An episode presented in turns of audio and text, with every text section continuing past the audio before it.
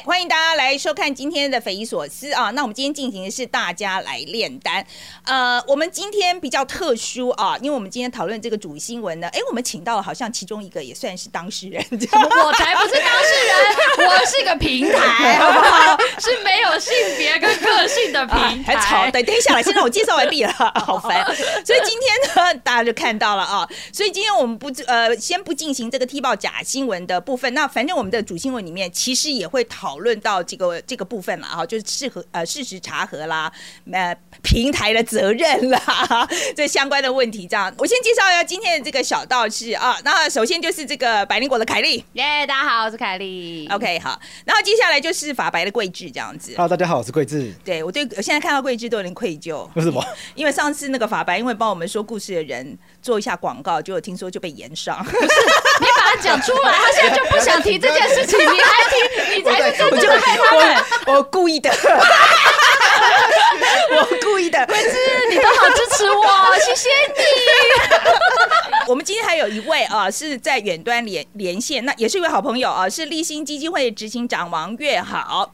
来，月好跟大家打个招呼。大家好，OK，约好呢是在台湾有协助很多这个受到性侵跟性骚扰的女性啊，所以我们今天特地请月好一起来跟我们参加讨论这样子。月好，请你忍耐一下，我们的我们通常都是这么吵的。OK，好，那我先把今天这个主新闻我先讲一下好了。那个我如果讲的不对的话，这个凯丽你可以补充一下啊。好来。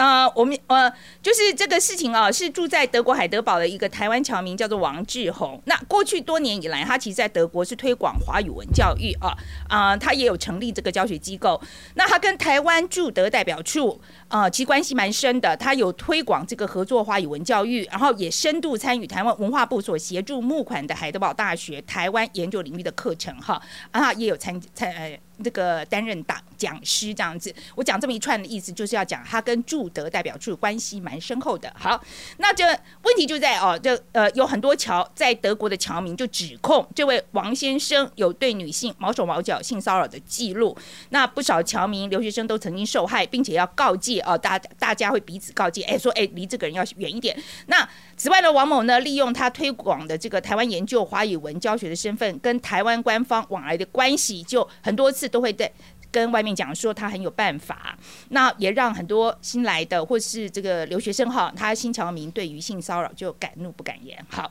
那这次为什么会爆出来？是因为有一个提出指控，这个吴品瑜女士，她其实是有在呃这个海德堡这个台湾中心哦，就是这个王志宏担任副主任这个机构里面，还有担任教师。那因为听说留学生跟这个侨民反映性骚扰事件，就向代表处等机构举报。好，然后好问题。就来了。那吴那在吴品莹的观点，他就说王志宏跟他的机构有接受台湾政府的补助啊，所以虽然不是法定的官方机构，但实质上已经是台湾政府的重要协助者哈，所以代表处不能够置身事外，应该要赶快召开性评机制，协助侨民跟留学生走入德国的司法体系。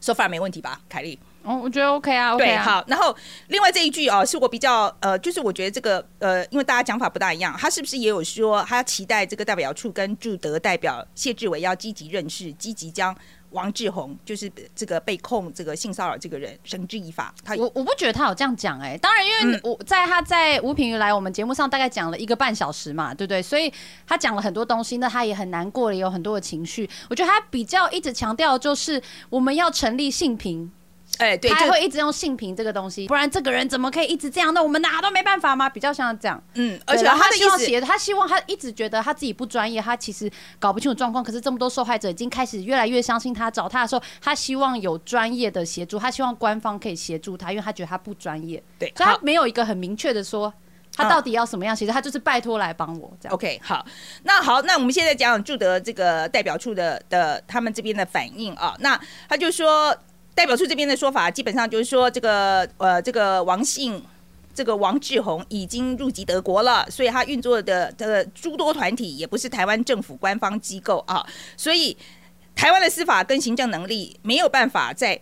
在德国有管辖权，哈，所以说对这个德国的民间组织，他也没有管辖权，他就是爱莫能助，所以呢，他就由驻德代表谢志伟，他就个人表示，呃，他的个人身份可以赞助一小笔律师的费用，然后他是希望啊，这个受受害者可以寻求德国司法的协助。好，好了，那接下来这个王姓加害人嗯。因为已经辞职了嘛，我想其实就是陆陆续续一直有风波出来，他就辞职了，对，所以就会更难去处理它。以官方的角度来说是这样，OK 好。那可是问题是，他也是事情爆出来以后才辞职的嘛，对不对？没有。可是因为他这个事情其实从二零一七年我看我查就有新闻了 OK 所以二零一七年就开始有，对可是他今年才去上班的嘛，对才今年又有、又有更多，因为吴平就出来写文章，他的文章应该是五月的吧？我记得五月的时候就有，就有一点点小讨论，但其实嗯声量出不太来。OK，好，那接下来吴品瑜就上这个百灵果的 KK 秀啊，然后这是为什么凯莉就成为这个当事人的原因，是因为呢，他就进一步，因为这个上了这个 KK 秀节目的时候，吴品瑜就有进一步指控谢志伟帮忙掩护王志宏，意图以呃大事化小，他有这样讲吗？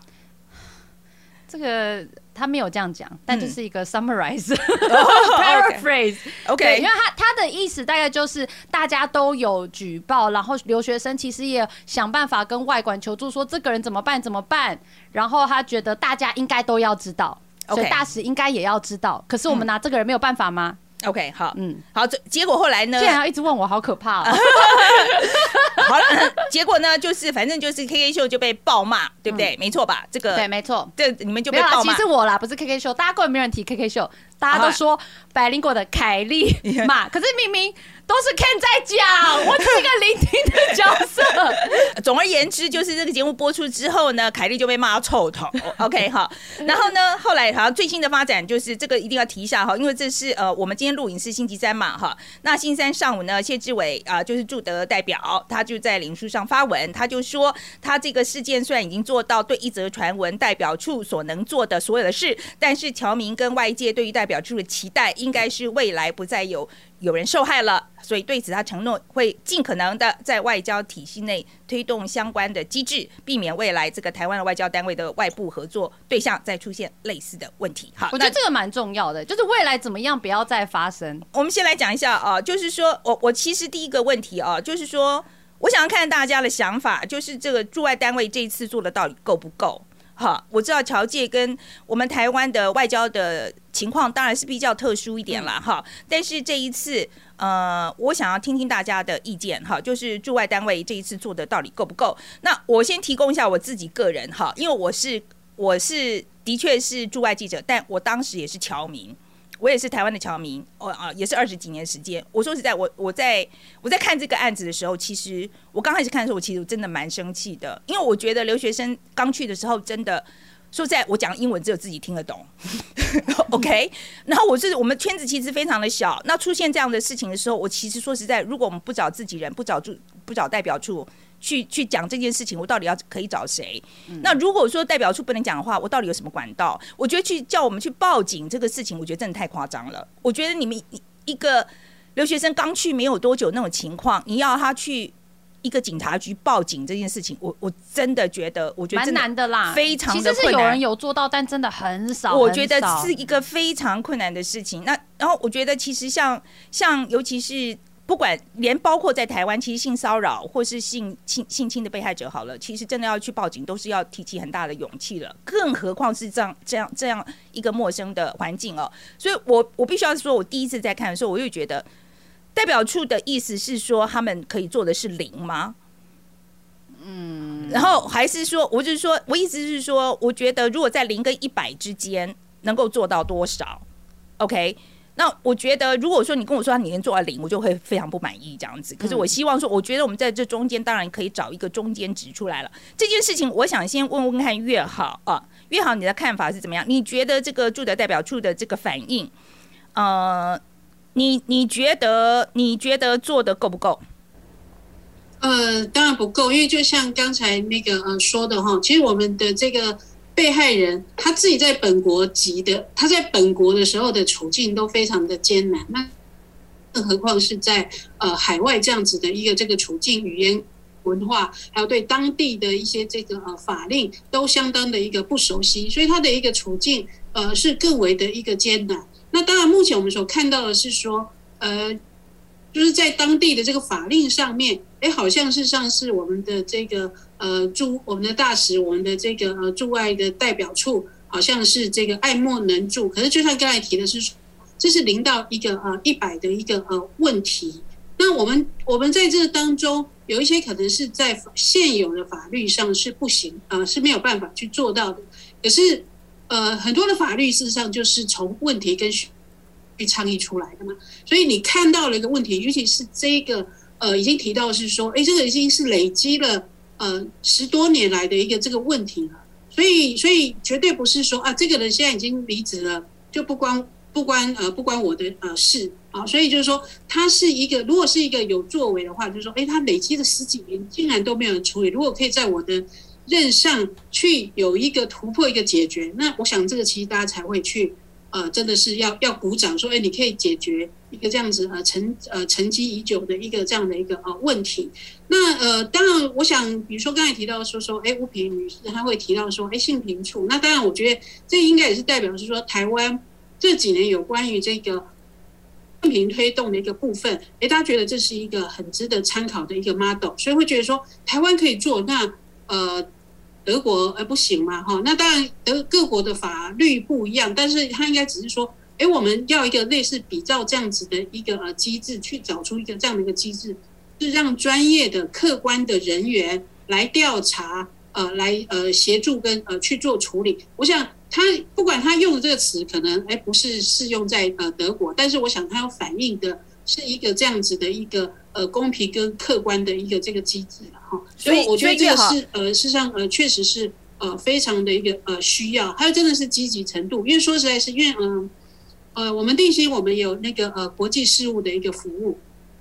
那呃，我举一个例子是，像呃英国呃英国的这个驻台的一个办事处，他们也会有英国人在台湾嘛。那他们在台湾呃也有一些的这个呃就受到家暴或者是性侵这样。那那是因为他人在呃台湾。所以他们也是要呃找台湾当地的这个呃资源跟呃法令，那所以他们驻台呃办事处呃就会，比如说就会他们就会找我们那个呃立先这样的一个 NGO，是说，因为我们对台湾的这个法令啊资源呃不了解，你可不可以来跟我们这个呃驻英办事处的这些呃员工来做一下这个呃教育啊，然后。帮我们呃列出台湾的这个资源啊，如何去使用，如何去连接，哎，所以这一块我觉得是说，你就会感觉到说，哎，那那个呃他们的这个驻英的一个办事处，就相对的是有积极，因为当然他你人在台湾，你就是要适用台湾的法令没有错，可是他的他的人民到这个驻英办事处去求助的时候，哎，他可以告诉很清楚的告诉你是说，在台湾有哪一些的呃资源是可以可以去使用的哦，对，所以我我觉得这个部分。呃，这这个部分事实上就是可以看到是相对的，会看到这个办事处，当个你可以有多一点的一个这个作为的时候，就会让你的这个人民会觉得说，哇，我即使是人在国外，可是就是哎，你你多给了一些的资讯，资讯多一点的一个资源，我觉得那样子的那种呃被接住的跟温暖的感受，就就差异很大，跟就说哎，这个不是我可以处理的，那个绝对感受差异是非常大。我好奇，因为执行长，你刚刚讲到说这个这个立新有去帮英国在台湾的办事处，然后去做一些法律上的宣导，所以我好奇是他们是平常就有在做这个宣导，还是说因为他们发生一些案子，然后才来找你们协助？呃，一开始是他们的这个呃英国的在台湾的这个人民发生的这个家暴性侵的一个呃问题需要服务，所以他转介到我们这里来。那我们前面其实就是提供呃这些呃个案的一个服务，但是都害怕说，哎，他们越转越多。那我们也厘清说，哎，因为我们的这个国国际组并不是我们的社工专业人员，我们也没有专案的一个呃能量。去服务呃他们的这个呃人民哦，所以后来我们就呃讨论出一个呃一个模式哈，就是说，哎，他们呃为他们这个呃呃这些呃英国的呃办事处的这些的呃呃外交使节的一个人员呃办一个这个训练，那呃呃有半天的这个训练的内容就是呃由我们来介绍啊台湾有关于性别暴力防治的这些资源啦啊法令，好，然后有半天是他们呃邀请。呃，英国的这个呃专业的一个人员哦，来帮助他们理解，就是说，哎，那个被害人他们的这个呃心理创伤，因为由他们自己的这个英英国的这个专业人员，可能更能够去从他们的一个文化脉络哦去理解，就是呃被害人的一个内在的一个这个状态。那我觉得这个部分应该会对，就是说虽然他们并不是呃助人工作的专业者，哦，可是因为他们会是直接呃可能有机会去接触到呃这些呃求助的一个民众，基本的一个这样子的一个意识概念，呃是需要有的。哦，那当然不是说，那那他们至少呃，就是说，哎，接触到的时候，呃，基本的一个呃回应的一个态度，呃，是能够是呃能够呃能够有有有接住，然后当然最后呃知道怎么样子去适当的去转介到真的是呃可以呃服务的一个这个呃单位。那我我觉得其实呃转介的一个单位，其实它发挥的功能就是这。期待他们要成为一个助人的工作者。对，所以其实这个这个故事告诉我什么呢？就是你如果真的想做的话，其实都找得到方法。OK，就是说多少都找得到一些方法可以做的。OK，也许做不到一百分，但是总有些事情可以做。这接下来我让桂志讲一下哈，就是这管辖权的这个东西，到底是什么？到底是你觉得这个代表处讲的这个管辖权这个东西到底没道理？因为我说在我。我会很直觉觉得受害者就是台湾人，为什么会没有管辖权呢？不是光这个事情，他是台湾籍，他就应该有管辖权了吗？OK，讲管辖权它有点复杂，因为它不是一个很好理解的法律用语。它其实管辖权这个字包山包海，那它的概念会随着使用的情境不同。所以它会出现不同的用法。所以讲直接一点，就是说，当我们讲管，讲我们一直讲管辖权，一直讲管辖权，但是我们到底讲的是哪一种管辖权？我们到底讲的是什么情境下要用来干嘛的管辖权？其实我们一直都没有去认真的去理解。所以今天其实当双方一直在吵，哦，我我说我没有管辖权，哎，你应该有管辖权。这种这种这种讨论方式是没有办法对焦的。嗯，所以，所以我其实我会我会建议用一个方式去理解。当我们在讲管辖权的时候，它指的是这个政府。或者是一个公家机关，或者是一个官员，他到底有没有法律上依据去行使公权力？那尤其比较敏感的事情是我们今天是在国外，我们今天是驻德代表、驻德大使、驻德机构，他在德国要行使在代表台湾行使公权力的话，那是一个比较很敏感的事情，因为毕竟不是在自己国家，你要在人家国家里面去行使公权力的话，那你你不仅是要有台湾的法律的规范，你还要符合国际公法相关的法律规范。可是说实在，我又没有叫他去当警察，对，所以我不是这个意思啊，我不是说你，我我可是，我只是说你把这个人叫来问问清楚一下，这样不行吗？就是这这其实我觉得这其实会回应到说谢志伟大。使他有提到一个，他有有个实质上困难是，确实他身为一个大使，按照法律来看，他没有任何行政调查权，他没有办法像检察官一样把人叫来问说，哎，我现在把你叫来问我，我你就必须要回答，他没有这种权利，所以。可是，那我不可以说，既既然已经听起来，这个这个这个这个王先生好像跟这个驻德代表处是有一些合作关系合作关系嘛？那我不可以请他来，我先我问清楚一下，不行吗？就是这有这些指控 A B C D E，你怎么说？这种可以吧？这个这个就会比较麻烦，是因为第一个，这整个案件到底涉涉案的是什么机构？其实这这，我觉得这整个到目前为止还是有点扑朔迷离。包括这个台台湾中心，它到底是由台湾。这边直接台湾这边的单位直接过去直营的，还是它是台湾的补助款拨给国外，由国外的单位来经营的？那这其实受会很大的影响。比如说举例来说，假设这个台湾中心它是外交部或者侨委会直接派直接到当地去经营的话，那它其实是台湾人经营的一个机构。那假设它是台湾经营的机构的话，那其实它就可以直接使用台湾的性骚扰防治法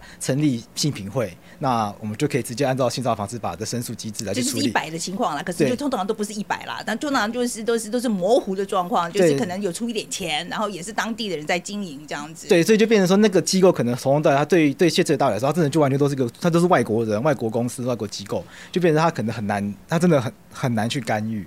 所以我觉得，对，就确实对于一个大使来说，他可能没有那么多明确的法律依据去做一件事情的时候，我觉得确实也是要去理解他可能没有办法做那么多事情。可是我说实在，就贵州，我不是说那个，可是我真的觉得非常奇怪哦。今天如果说，因为我说实在，我们在美国的时候是有很多台湾中心，很多这种台所谓的台湾中心。当我一看到台湾中心的时候，就会，他是对我来讲，他是印象里面，他是一个半官方组织，因为所有台湾，比如说来。他很多活动都在里面办的，官方的活动都在里面办的。比如说他的一个什么官来，他要跟侨界见面，就是在台湾中心啊。所以他的一个办官方的印象是很深的。对，OK，那你现在一直是告诉我说，只要他是一个在当地注册的一个机构的时候，即使是我们台湾政府有给一些钱，它里面出了任何状况，我们都不能管，我们都没有管辖权，我们都不能够调查。我觉得这个就是落差，这就是双方一直没办法有交集地方。我们一直希望他管，他一直说他不能管，但是我没有，我 我现在一个问题就是他们到底能管什么啦？就是我觉得，好，那我我直接讲，我直接讲，我觉得可以做的事情，我觉得至少可以，我觉得至少可以去调查一些蛛丝马迹嘛。你可以至少去了了解一下这个人在当地的一些风声，那这样不就是调收查一些资料。的形式？这样是不是又不好，很敏感？对，这这这就变成很很，所以说我觉得这种事情就很麻烦，就是他一直在那个边界，因为你他没有调查权，可是你又必我们又必须，我们又希望他去做一些了解这个人在当地的风评等等的，他好像又必须要去做这件事情，所以你看他大使他他就一直处于一个。他他大使最后发文就说，他又理解到为什么他又他最后他理解到说他被期，他终于理解到为什么他被期待，还要更积极的，OK，对，好了大家可以解他的。但不过我自己有观察，因为我最近也看了蛮多资料，也很多人丢给我很多资料，我们就发现，因为台湾外交很有困境嘛，对不对？我们不是我们叫他大使，但我们都知道他不是大使，因为我们没有邦交国。哎、所可是，在中华民国的法律外交官的体系里面，他是大使衔哦。我意思是说，他是大使衔哦。OK，也就是说，别人也许不承认，但是在我们国家的我们体制里面我们承认的、哦。可是别人不承认嘛。只是别人不承认，这是就是我们我们别人也不承认我们是国家，但是我们是国家嘛。对，当然当然，嗯所以就会变成说，官方我们在做外交的时候，他们也很可怜，他们也不能自己出面做很多事情，他们就要仰赖所谓的侨界嘛，这些所谓的民间组织。然后，所以这次的台湾中心，我们还有去看那个侨委会他们的网站里面，好也有这个所谓的台湾中心的一些申请资料。那这个台湾中心的申请资料里面，明明就是说应该是民间组织吧，可是它里面又有一一栏就是要这个驻外使馆签章跟跟评估。嗯，所以这到底是什么？所以到底是官方还是民间？好，那现在出事了，官方说它是民间，然后民间就觉得哦没有这官方的钱，所以那我们我们的纳税人的出去做台湾外交的相关工作，我们怎么就责？嗯，就出事到底该怎么办？对，这个是不是没救了？其实我觉得至少有一点是官方的钱有进到这个单位，这是确定的事情。既然既然是纳税人钱有补助这个单位的话，那我至少至少就这部分可以来去追究，就是我们钱是不是未来要继续补助这个单位？所以你觉得应该，我们应该还是有权去问一下，这些钱是不是被用在一些不太好的人在使用？譬如说政府采购总是要了解一下这个竞标的厂商他的过去的一些信用品性嘛。你我们不可能把这个案案子那我们可以标给一些不好的厂商根据这。个信用好像有一点疑虑来质疑大使是不是可以做的稍微再多一点？对，所以我对就是可以用这样子用这样的角不要怕，不要怕，讲出来。我觉得用，我觉得可以用这样的角度去期待大使，也许可以多去打听一点东西啦。好了那这点我也帮这个驻外单位，我这边我今天今天再帮他们讲一个讲个话好了，是真的，就是说我们台湾因为情况真的非常特殊，因为我们跟大部分的国家都没有正式的邦交关系，嗯的确很多别的。呃，大使馆哈，就是国家他们有正式邦交的地方，他是没有办法做的，这也是事实。好，所以其实我觉得驻外的，其实我在我在当驻外呃的记者的时候，跟我们的代表处接触很多，尤其是基层的呃外交官。其实说实在，他们的士气很长一段时间是蛮低落的，因为很很痛苦嘛。你想想看，他出去。他出去就是矮人家一截，因为他没有这个官方的这个这个关系这样子，所以的确他有他的困难度，呃，这个是没有错。然后另外一个我要点出来的是，就是说有很多外交官其实会有这个，他们会有这个抱怨，他们觉得我们出来是做外交的，嗯，好，那为什么？这侨界鸡毛蒜皮的事情真的很多啦？我是说真的，真的很多啦。那很多人情嘛，那所以其实他们会觉得说，哎、我我我没有办法专心做我的事情，这也是事实。OK，可是我说今天我正在讲，就是说。可是还是一样啦，哈，就是说我们觉得还是要厘清一下，就是我们对我们驻外代代表处的这个功能上，或是我们大家期待，可能经经过这个事情，我觉得我们大家更理解一点吧，就是说能做什么，不能做什么啊，对，嗯，对，那那我觉得越好。今天那个那个呃，就是谢志伟啊，我们驻的代表讲的那个，你觉得这个满你满意吗？他就说，他今天早上才才讲了，他就说啊，他这个期待就是未来不要再有人受害嘛，哈。那对此他就承诺尽可能在外交体系内推动相关的机制，避免未来外交单位这呃外部合作再出现类似的问题。那你他这个说法，你你觉得你满意吗？你觉得够不够？呃，是是可以有所期待啊，因为我觉得刚刚讲是说，哎，确实很多的外交事务人员都觉得说，我就是去做外交，可是真的是对于留学生啊，侨民以后会觉得有点是，哎，你那你就是我们在地的父母官哈，所以我有疑难杂症，我我最可以信信赖你，会期待呃，你可以有多一些的一个呃这个呃资源哦，所以我觉得这个是一个机会，我觉得确实是一个机会，是他可以去思考，就是说，哎，如果我把我的这个呃，这个呃本国籍的一个人民哈的一个他们在这个海外的一个这个呃生活的一个呃照顾好，那我觉得这个这也是一个就是哎让我们的一个呃整个在那个呃外国的一个这样子的一个呃服务是可以有加分。那因为我觉得其实呃台湾一直很引以为豪的就是我们的人权啊，我们的这个呃呃性性性别的一个呃正义。那我觉得其实现在因为呃过去可能大家会觉得说，哎我就是。呃，在外面就是一些政治啊，这些公公民权、工作权的一个保障。可是真的是现在，就是大家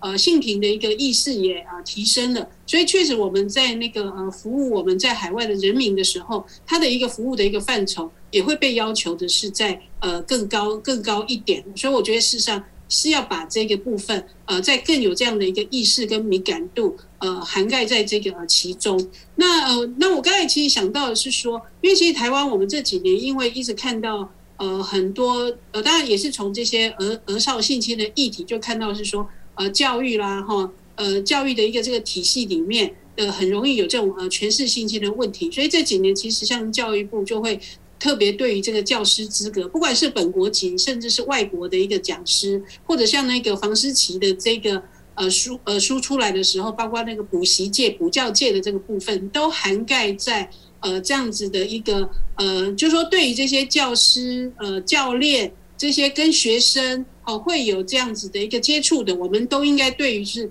诶，他是不是有这些？呃，这个呃性别暴力的这种呃不良的一个这个记录，应该要有一个这样子的一个审查的机格。那我觉得这个事件是，倒是让我们可以去想，说，哎，那是不是连在海外的我们可能我们聘的这个呃讲师，不管是本国或者是一个外国籍讲师，那只要是用到我们呃这个台湾政府的钱，我们应该是不是也要用这样子的一个标准来审查？那这个部分就比较不牵涉，像刚才提到的是说。哦，这还要司法调查或者什么？因为我们用我们的钱，然后我们本来是希望好好用这笔钱去帮我们的公民去做好好的呃做好教育，就没有想到呃他趁趁趁势去做了这样子的一个呃事情。那我觉得至少我们在这个呃经费的一个补助的一个审查上，可以有一些，就是说有一些确实有它的难度，可是有一些呃事实上应该是有一些行政裁量权的，所以我觉得是在这一个呃时时机。呃，有关于一些比较是在一个行政裁量上，呃，可以去有一些作为的这部分是可以先做。那至于就是说，真的是比较复杂的这个司法的这个部分，那当然就是在另外呃看还有什么样的方式可以去做突破。嗯，我也建议啦啊，呃，我觉得后我说实在我也建议啦，不是说只有外交部了哈，整个政府部门可能性平的观念也要再加强一点啦。我觉得很多时候可能性平教育做的都不够啊。像这种像这种审查金流到最后用途上面有没有符合人权标准，这其实很常见啦。比如说供应链管理上面，这个资金到最后用途有没有剥削劳工权益，有没有符合永续永续经营，然后有没有？比如说买血钻石啊，买新疆棉花等等的，对对，讲新疆棉花就很好懂嘛。所以其实这是一模一样的概念，就确保钱是用在良善的用途上面，然后没有用到不对的人身上。其实用一模一样概念，其实可以套用在今天这个案件上面。对了，好了，反正我是真的觉得今天这个不是说真真的，我觉得要批评驻外单位，我真的当然就是就我是呼应谢大使讲的哦，大家都是希望这个事情以后不要再发生了嘛。其实就是大家的愿望了。那以前发生的事情，现在大家就是被害人出来，他们最大愿望也是这样而已嘛。Right，OK，所以我觉得希望这个这个是我觉得大家的愿望其实是相同的哦，所以我希望在这边大家可以找到一个共同点，然后我们可以找一起来找到一个解决的方案往前走这样子。那另外一个角度，我想要讨论的 就是百灵果，OK，百灵果的部分啊。那那个，哎，今天是给我多少钱？一直把我推上炮台。OK，我觉得这这一次啊，我觉得就我们把这个我们这一次这个吴品瑜他是吹哨人嘛，他也被骂的很惨。对哦，百灵果也被骂的很惨。对，OK，好。那所以我觉得我们今天想要讨论一下，就是说，呃，就是这个媒体，比如吹哨人。吹哨人来讲好了哈，他的责任到底是什么？就是很多时候吹哨人，比如说像吴品瑜，他一直说哦，我也不是很 professional，我我我也我也不知道我做的这个对不对，所以我。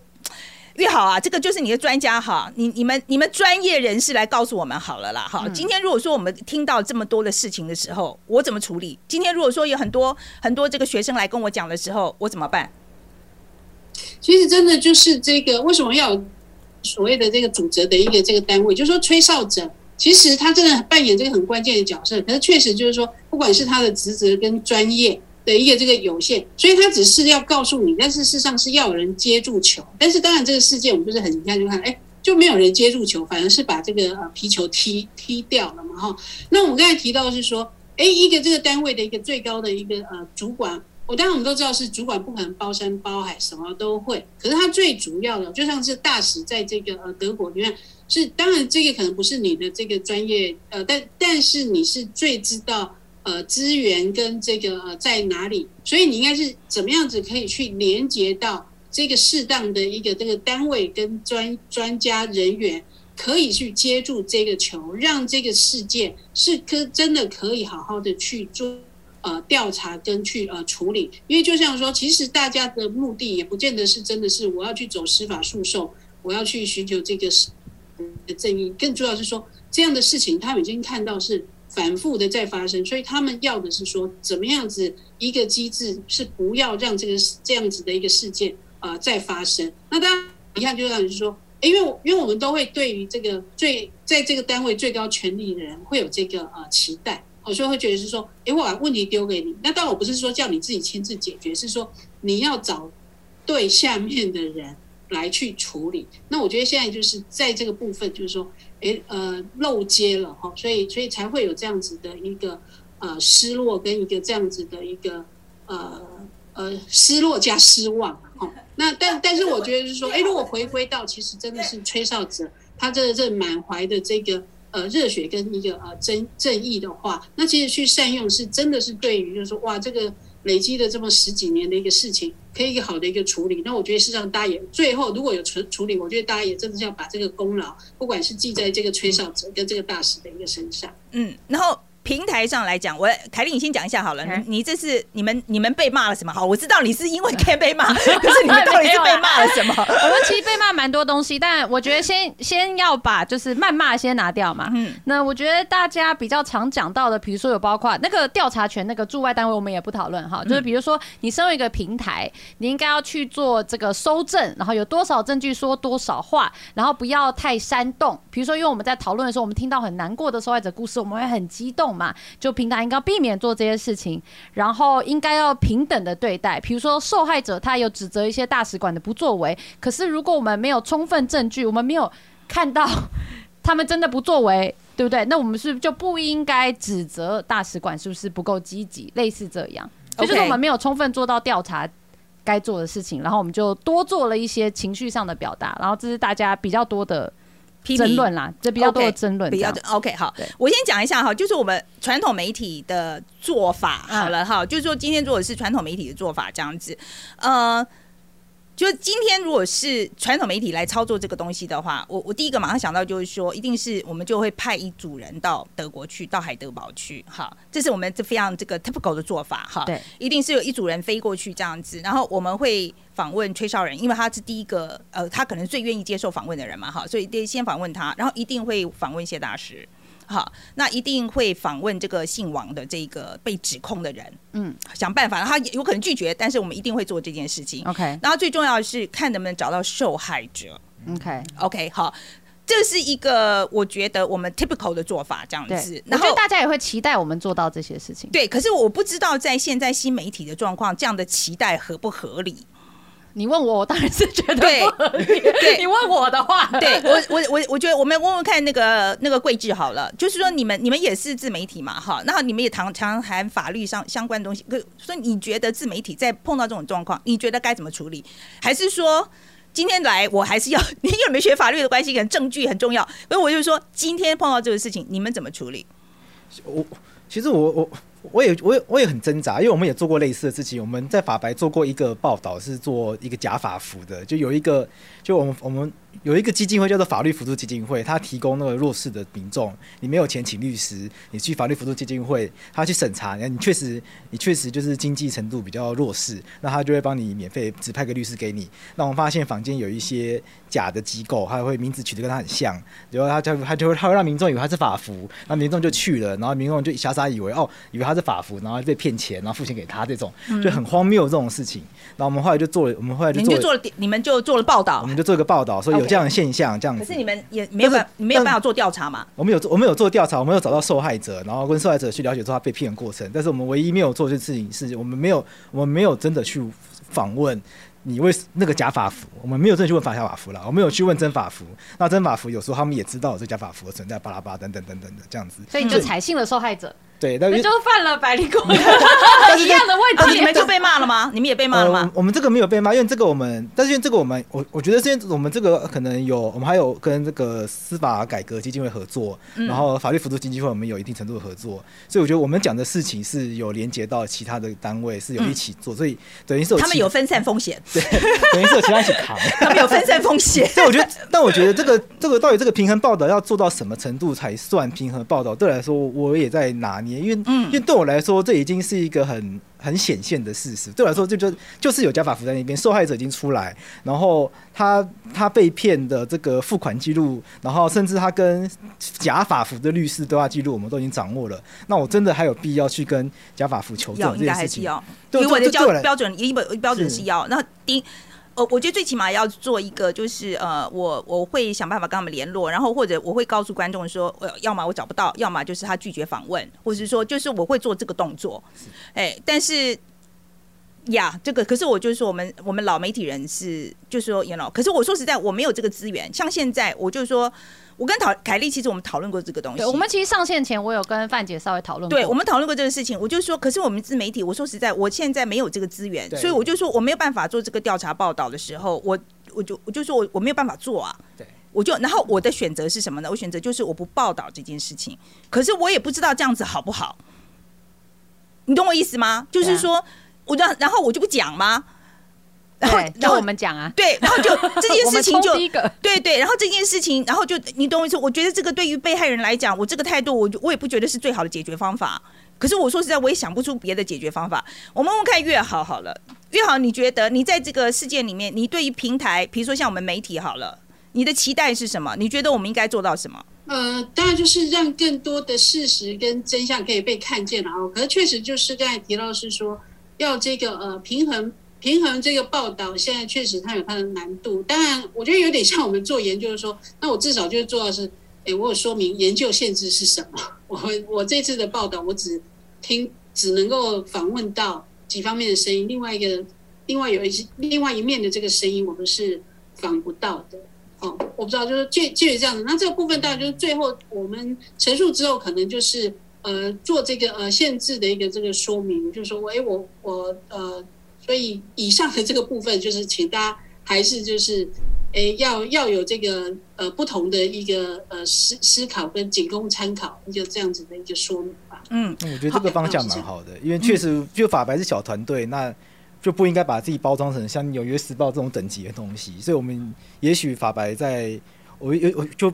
还是一开始跟观众说，就我们能够做的东西都到这边，所以我们可以呈现的事实范围到到哪里，就避免大家看到法白而以为它是《纽约时报》等级的东西，也许这样就不会造成太多错误的 misleading 的东西。嗯，呃，凯莉，不过我是问你，这一次操作过后，你觉得你将来在做的话，你你会会不会修正？呃，应该说这样，我们事事前其实因为这个吴品瑜，他其实给我们好多的资料，所以其实资料我们大致上都看过。当然，我们不是检察官，们不是律师，可是这看起来真的是你会觉得很可信，然后你会觉得一个人一个受害者没事，为什么会冒这么大的风险？然后那他也，所以我们应该算是很采信他的故事了。那我们也看到一些细节，比如说有提出一些质疑等等等，然后也有很多学生在帮忙，所以你就会看到一个团体，大家围着吴品瑜女士，然后一起想办法解决这个问题，看怎么样可以让这个事件被讨论、被看到，然后可以不要让这个人一直在那边好像作威作福这样。那呃，老实说，其实他们找不太到太多申诉的管道，所以对我来说，我们那时候判断逻辑是这个人可信，当然这一定有直觉的成分嘛，对不对？那如果还要去花时间做那个 PDF 几百页，那我们也没办法。然后另外一个是，呃，我们觉得那个声量是有很大的落差的，因为其实谢大使他一定有他的说法，那。他是有他的平台可以宣泄，可是吴品瑜其实没有，他们的故事是被看不到的。主流媒体的报道，老实说也非常非常的小。我们一开始做的时候，其实那个声量也出不太来，所以我们就会觉得说，其实是谢大使反驳了之后，对对，其实谢大使反驳说，嗯耶，谢谢谢大使。其实我们那时候很高兴，因为我们希望他也可以有一些热度，虽然他是争议的，可我们希望被讨论、被看到。呃，吴品瑜跟受害者才有办法被接住。我们那时候的想法就这样，所以当然做法上一定很多人觉得有一些瑕疵啦，这个我们也觉得一定不是完美的。可是我们确实在这个诠释有落差跟管道声量有落差的情况下，我们其实基本上就是采信受害者跟吹哨人。经过这件事情之后，凯莉，你以后碰到类似的事情的时候，你你还会爆料吗？你还会这样做吗？你说让崔少哲上节目，对对不对？现在你现在问我就不会做了。你就不要做了。对，烦死了！哎、真的哎，这真的很烦的。每天一堆人在那攻击，然后他批评指教，然后你每天都在看那个几千个留言，然后大家说你怎么都没有看到我的指教？我看你知道有多难看到吗？真的很难。你现在问我，我真的不做，我就算了，没关系。你们觉得我们做不够好，那你找别人算。对，嗯，所以我但是，嗯这我要讲一下。好我猜就像生小孩一样，可能过一阵你就忘了。有，过一阵就想说，嗯，被骂骂好像还好，我相信这个吹哨者，我可能就忘了。OK，好吧。讲到像我生过小孩。对了，我觉我觉得越好。我刚刚我想我想起来我要问你什么哈，就是说越好。你现在在听我们这样讲的时候，所以你宁可我们这些平台就是在处理这个议题的时候是有瑕疵的处理，还是不处理？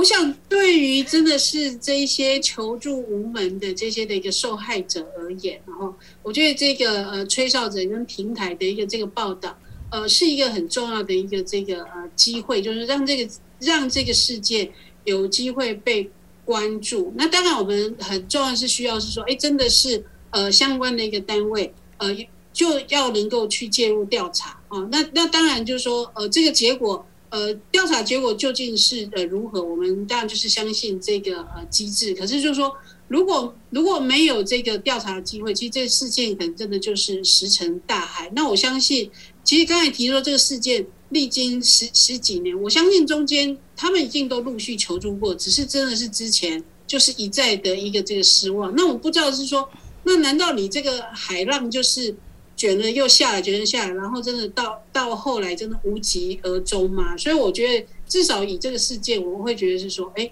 终于啊十几年了，这次好像可以有机会，嗯，呃，凯莉好啦，没关系，注意了，被被好好的去去处理。凯莉好啦，不是我要加我要要加一句话，我跟你说，嗯如果你们觉得这个。平台 Podcaster 资源有限，做的很烂的话，没关系。那我们先做嘛，被骂 OK，主流媒体来接手啊。没有，就是没有。目前只有一家媒体想要来采访我们跟可能相关人士，好叫做中天，可是我忍痛拒绝了，嗯所以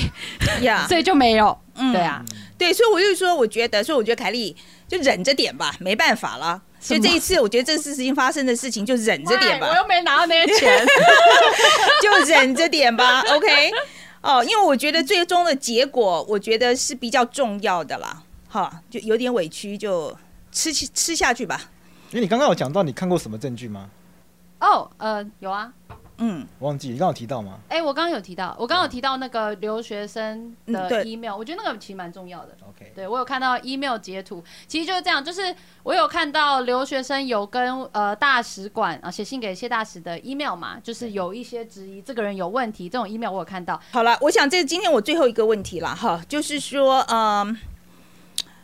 我觉得这个台湾的 Me Too 啊，我们几个礼拜以前才谈过这个问题，就台湾台湾的 Me Too 运动为什么都出不来啊？那那时候敏迪说，因为我们没有 Me Too，我跟他压说，因为我们没有这种事。他本来以为，他本来以为，想讲个真的不正确的话，但我忍住了。他本来以为啦，结果后来他在社群上一讨论的时候才发现，哇，那个是讯息是排山倒海的来哈，所以就我不相信没有哈。可是问题是，这个 Me Too 运动为什么在台湾一直没有办法形成一定的声量？我其实觉得，呃，这这次的事情就是让我在感觉，就是再一次证实为什么台湾的 Me Too 起不来。为什么？OK，我我先讲说 Harvey Weinstein 的呃，就是台美国的 Me Too 运动，它其实有几个很重要的阶段哈。第一个阶段当然是纽时嘛，就媒体进来报道这样子，并导报道之后呢，第二阶段就是很多被害人会站出来，这是第二阶段。OK，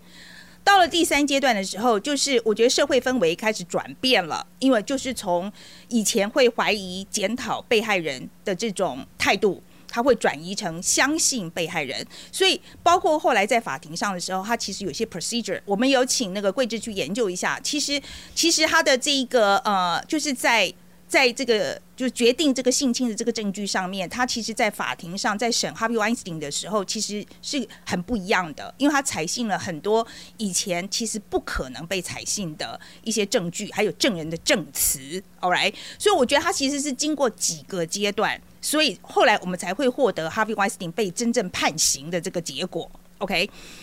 嗯，我们先讲一下好了。你我我我先请桂枝讲一下好了。你觉得 Harvey Weinstein 被判刑的这个法法律的这个，你有去研究吗？哈，我把那篇文章看完，看完了，好好长哦，好长哦。对对对，好。所以你的结论从法律上来讲，你觉得这个是不是法庭有一个很大的改变？我觉得是思维上有一个很大的转变，就是被害者迷失被突破。因为 Harvey Weinstein 他他主打个点是，这些人表现的都不像被害人啊，他们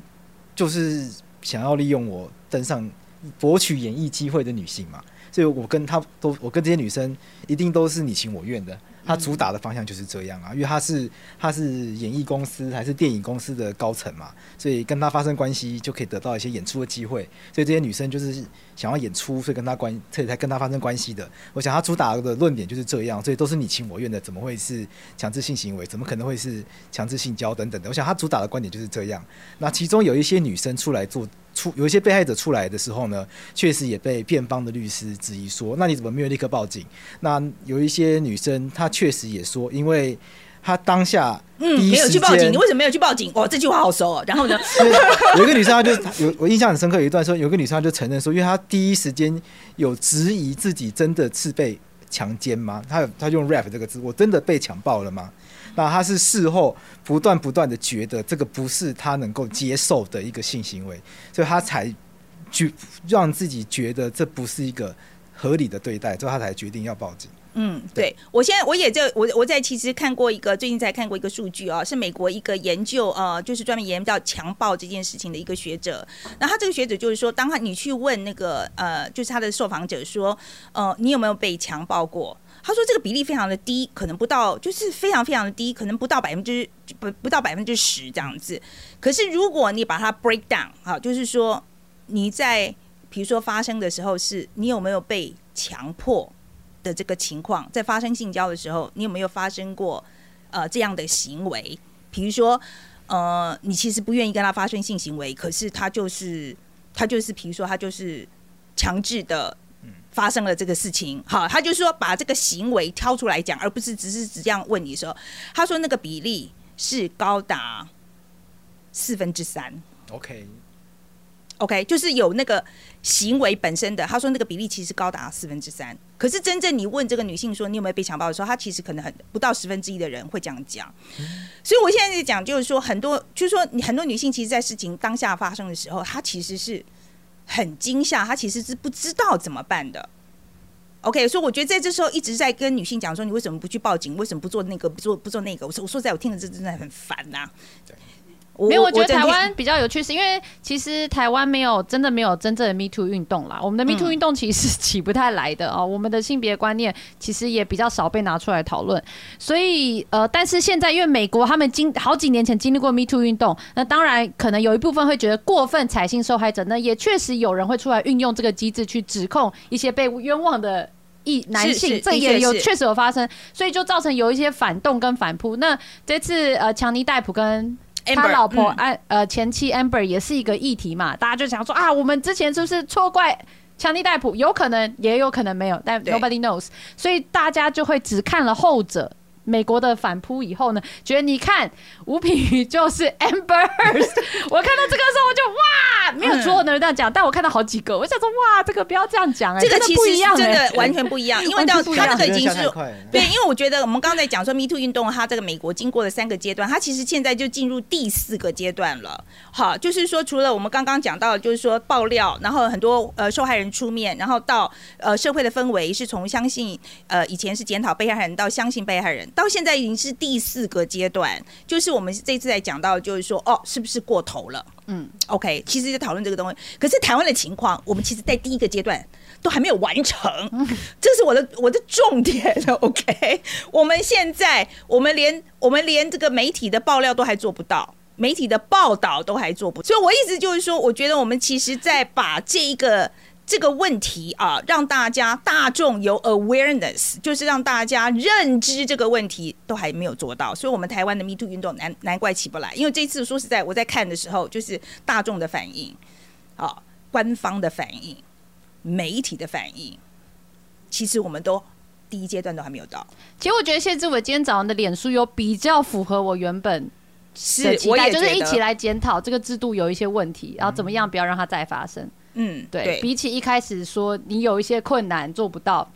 让我来说这今天都比较能接受。嗯，一点。越我讲，我想我们做个结论好了，越好。你你跟你谈一谈好了，你觉得呢？你觉得我们台湾现在这个 Me Too 在哪里？然后你的期许是什么？真的是第一阶段哈，因为台湾的社会呃，连都还有很多这个所谓的完美被害人的迷失。就认为你如果真的是一个被害人，你应该就是会逃跑，你就是会报警，你应该要怎样？你应该要怎样？如果所以你没有你没有做到，你应该不是被害人。所以因为呃呃，有些被害人尝试出来，就都立刻被这个呃这样子的一个类似的一个，所以事实上是吓退了很多人。那呃，其实呃，台湾的 Me Too 运动在那个几年前有一点要冒出头，然后那个时候有一个那个高雄的一个体操队的一个事件。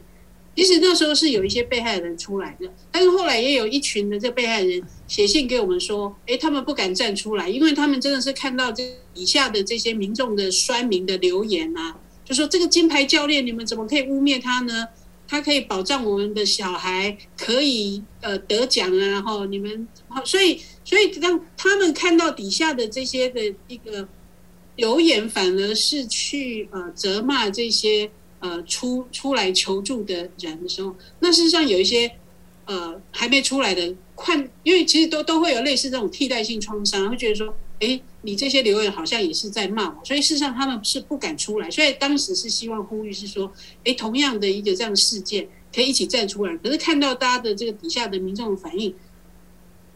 事事实上是让他们是更不敢出来的了，哦，所以我想真的是，呃，台湾真的还是在第一阶段而已。如果我们的这个氛围跟这个迷失，呃，一直无法去呃破除的话，呃，我想会很困难。那当然，目前因为国家人权委员会然后最近正好有机会想要去做一个这个尝试，去进行呃有关于这个呃校园跟安置机构的一个这个呃性侵的一个呃访查的计划，就是希望能够去找出呃这些。呃，早年的一个这样事件，那去找出说，哎，为什么他们不求助，或者他们当时求助为什么没有得到帮助？希望去找出这个系统性的一个呃原因啊。那我们也在期待是，呃，这次比较是一个呃大规模的一个访查，是真的可以去帮助我们对这个问题可以有更多的一个理解。不过我们现在就会发现说，哇，要找被害人出来，真的。不容易啊！加油加油！OK，我想要补一个，对，请讲。呃，我应该在刚回国，应该有七八年前，然后我的一个很好的朋友，他在巴西工作的时候被自己的应该是主管或同事性侵，然后也是有经过什么，他就求助公司啊，经过对质啊什么之类的，然后他就忘记在对质的时候要录音，然后过两天。当下那个人原本在对质的时候是立刻说对不起对不起大哭，后来那个人就打死不承认，说你诬告他，我要告你诽谤。好，然后我陪他一起经历过律师，然后他求助了立信基金会，然后立信基金会的某一个不知道是工作人员或社工，跟他讲了一句话，对他来说受用无穷，我一定要跟大家分享。他就说你不要，他就说没有人准备好当被害人，所以不是你的错，没有按录音键，没有。就不是你的错，然后对他来说就很重要，所以谢谢你们。我拍谁？是，其实真的他们真的需要就是理解，就是理解跟接纳。嗯，然后他就就走出来了，就谢谢你们。我第一次看凯莉哭哎、对不起，对不起，对不起。不过，不不过今天今天非常谢谢大家哦。然后，嗯、我呃我我一直要吓死，想说完蛋，我没有，我没有哭，我没有没有没有没有没有。没有没有，我没有我没我觉得 你有哭吗？你有哭吗？下，几几几两滴出来。我刚刚讲什么？我忘记了哦我不。知道。